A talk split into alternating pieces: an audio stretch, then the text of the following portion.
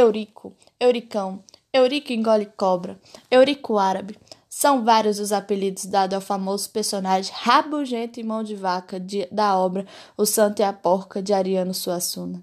Se nós fôssemos fazer uma, uma simples análise desse personagem, falaríamos que ele é um homem velho, em uma paixão entre uma porca cheia de dinheiro e Santo Antônio, além de ser uma pessoa péssima, que não gosta de pagar bem seus funcionários e além nem gosta de pensar em emprestar dinheiro.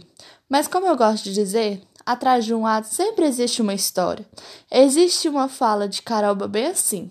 Com toda a avareza, com toda a ruindade e as manias, Eurica é um homem mais sofre... é um dos homens mais sofredores que eu conheço. Nada na vida dele deu certo.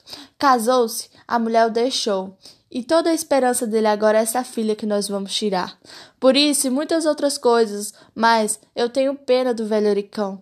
Essa e muitas outras dicas que o autor nos dá ao longo da obra nos ajuda a perceber que a vida de Eurico não foi fácil, e agora um dos sentimentos que ele mais tem é a solidão.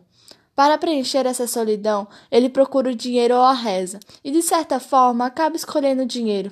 Mas a gente sabe que o dinheiro não preenche o coração abandonado por uma mulher. Pelo contrário, ele é como um vício, que a pessoa só vai querendo mais e mais.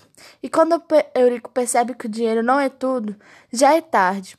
Todos ao seu redor já tinham pensado no seu caminho para o futuro, e ele ficou para trás, ficou perdido. Antigamente, eu tinha forte consciência de que Eurico não era doido. Hoje, eu já não sei mais.